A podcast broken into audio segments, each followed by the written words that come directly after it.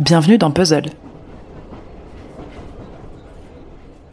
Aujourd'hui, dans la revue du podcast, j'ai rencontré Claire Richard et je suis journaliste et auteur euh, pour la radio. Est-ce que tu peux nous en dire plus sur les chemins de désir? C'est une série en six épisodes qui a été euh, produite par Arte Radio et qui est aussi euh, un livre et bientôt un spectacle. Euh, et voilà, et qui raconte en gros le développement d'une vie pornographique sur six épisodes, c'est-à-dire donc il y a une narratrice qui est qui est moi hein, de toute façon au jeu et qui raconte comment en gros de la découverte d'une d'une BD érotique chez sa grand-mère quand elle a 8 ans dans les années 80 à aujourd'hui, son imaginaire fantasmatique et, et euh, érotique et pornographique va se développer à mesure que les supports de porno changent, que Internet arrive, que euh, des gros sites comme euh, YouPorn, etc. arrivent.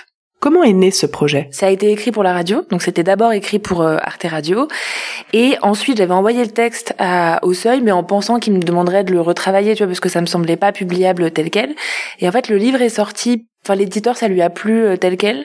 Donc, le bouquin est, est assez proche, en fait, du podcast. Et comment ce livre podcast est devenu une pièce de théâtre? En fait, la maison d'édition et Arte ont finalement pas euh, énormément travaillé ensemble, mais ce qu'on a pu faire, c'était une soirée de lancement à la Maison de la Poésie, où Sabine Zovigian, qui est euh, la réalisatrice du podcast, avec qui euh, on a énormément travaillé de façon très étroite, a fabriqué une sorte de petite mise en scène, tu vois, d'une vingtaine de minutes autour de, du podcast tout s'est fait de façon hyper euh, organique et je pense que si j'avais imaginé une sorte de plan démoniaque où euh, on prenait d'assaut tous les champs des médias grâce au, au, chemin de désir, ça aurait très probablement foiré.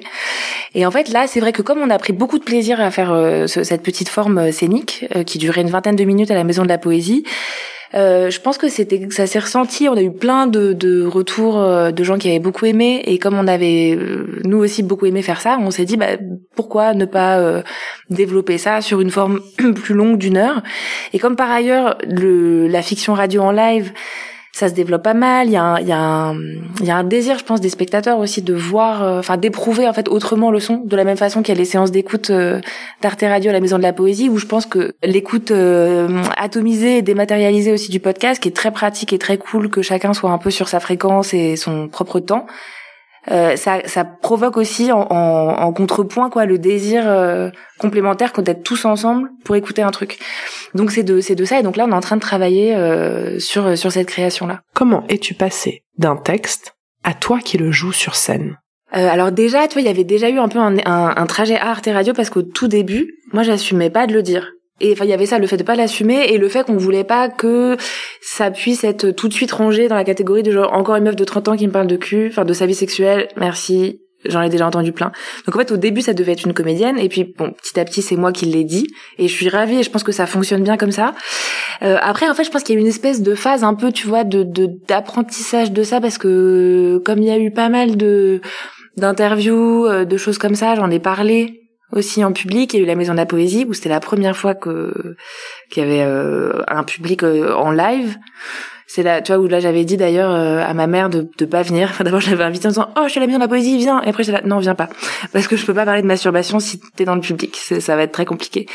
mais c'est sûr que c'est un énorme un énorme défi même si le mot est un peu con parce que parce que là, on a, on a commencé les répétitions et effectivement, même le dire devant cinq personnes inconnues qui étaient les personnes euh, qui nous avaient euh, offert cette résidence, c'était c'était une expérience hyper nouvelle et encore assez déstabilisante. Mais après, c'est aussi tout l'intérêt, c'est ce qu'on s'est dit, c'est tout l'intérêt de le porter en scène euh, en live, c'est d'expérimenter ce truc-là où ouais, où on sort de la confidence en gros de une personne raconte à une autre personne dans son casque ce qu'il en est de ses chemins de désir et donc potentiellement euh, lui demande euh, et toi. Et là de faire ça tous en même temps sur le même temps dans une salle fermée ou si tu pars tu tu fais c'est une vraie transgression sociale quoi. C'est un vrai esclandre. Donc euh, c'est ouais on va voir. Ça me stresse mais c'est excitant. Elle a reçu le prix SACD de la fiction au Paris Podcast Festival mais aussi le prix Italia et le prix Europa. J'ai hâte d'aller redécouvrir ce merveilleux texte sur la scène de la pop le 10, 11 et 12 mars 2020 On se retrouve demain pour un nouvel épisode de la revue du podcast dans lequel je vous proposerai d'écouter d'autres formats qui traitent de sexualité.